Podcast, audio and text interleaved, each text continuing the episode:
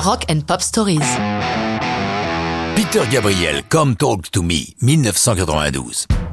Enregistré sur une longue période qui va d'octobre 1989 à juin 92, entre la Grande-Bretagne à Real World, le propre studio de Peter Gabriel, la Nouvelle-Orléans au Kingsway Studio et le studio 2000 de Dakar, Us et la chanson Come Talk to Me sont des tranches de vie de l'artiste.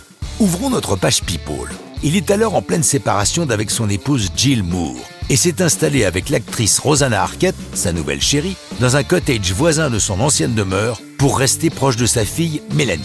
S'il ne pouvait géographiquement être plus près d'elle, le père et la fille s'éloignent dans leur relation car elle vit très mal la séparation de ses parents. Come Talk to Me, longue pièce de plus de 7 minutes, est un appel au rapprochement avec Mélanie, comme l'ensemble de l'album Us est le tableau de cette famille fracturée. Pour l'enregistrement de Come Talk to Me, Peter Gabriel a réuni une Dream Team.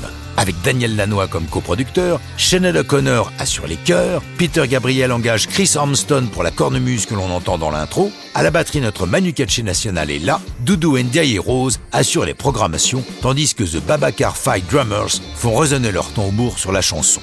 L'album Us sort le 27 septembre 92 et est aussitôt suivi du Secret World Live Tour, une tournée durant laquelle Come Talk to Me est la chanson d'ouverture, dans une mise en scène très théâtrale comme les aime Peter Gabriel.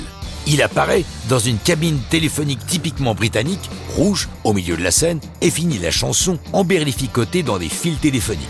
Plus tard, avec le temps, Mélanie viendra le rejoindre sur scène pour l'accompagner sur cette chanson, et par la suite même devenir une choriste régulière de son père.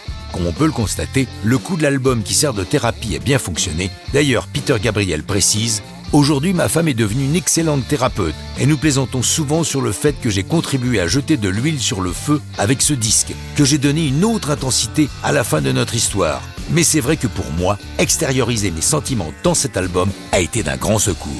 Tant mieux pour nous, tant que les musiciens sauront déverser avec autant de talent leurs états d'âme dans leur musique, ça nous donnera de belles histoires de rock'n'roll.